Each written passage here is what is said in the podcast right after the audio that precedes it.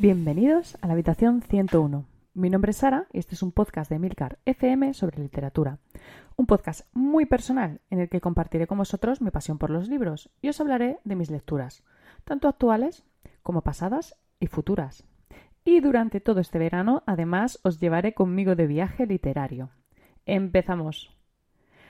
Después de haber visitado España y Georgia, Hoy nos vamos a seguir moviendo por Asia, y es que le toca el turno a Corea del Sur, un país con, un nombre más que sugerente, y es que al parecer la palabra Corea significa tierra de las altas montañas y de los ríos cristalinos. Vamos, que, no, no pinta nada mal.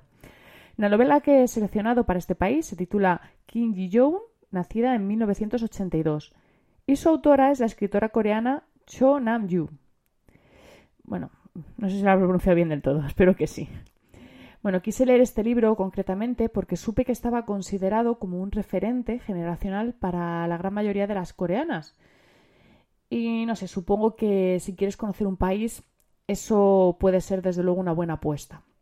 Lo que no me esperaba, eh, esto me sorprendió muchísimo, fue encontrarme con una lectura que bien podría haber sido un referente generacional para mí. Y sospecho que podría serlo para muchas de las oyentes de, de este programa. La novela cuenta la vida de Kim Ji-yoon, que, por cierto, además eh, esto es curioso, es el nombre más común de Corea y por eso mismo lo eligió la, autora. Kim Ji-yoon es una mujer de 33 años, madre de un niño, casada y nacida en 1982. Es una mujer corriente, eh, con un nombre corriente, porque eso es lo que nos vamos a encontrar en este libro. Vamos, ni más ni menos. La vida normal, casi estándar, de una mujer cualquiera de Corea. Y créeme cuando os digo que su historia os va a golpear como un mazo. Con, todo lo rutinaria y todo lo anodina que es, eh, de verdad os va, os va a dejar destrozados. Para que entendáis por dónde van los tiros, os diré que cuando le preguntan a, a la autora por qué eligió este año, ella responde que lo hizo por ser una generación que vivió una serie de mejoras relativas a la discriminación sexual en el país y que creció frustrada ante las tradiciones y, las leyes discriminatorias que existían y que aún existen. Es una historia que me ha tocado personalmente porque me he reconocido muchas escenas de este libro. Es increíble cómo la realidad de una mujer en Corea del Sur puede llegar a estar tan cerca de la de una en España, como es mi caso.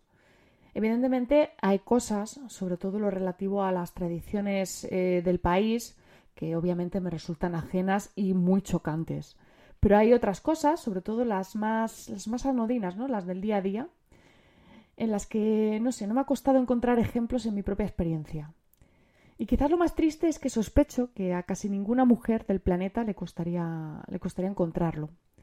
Así que bueno, yo la verdad es que os recomiendo encarecidamente esta novela. Creo que tiene una lección importante que, darnos, que es un, un paso importante hacia, hacia la igualdad. A vosotras, eh, porque os vais a sentir reflejadas en, esta pequeña historia. Y a vosotros, porque vais a tener acceso a una perspectiva única de, lo que implica nacer mujer. Y bueno, este ha sido nuestro destino de hoy. Espero que os animéis a leer esta novela. Creo sinceramente que es una lectura necesaria en los tiempos que corren y una buena manera de conocer la realidad de, muchas mujeres en este país, en Corea y en muchos otros.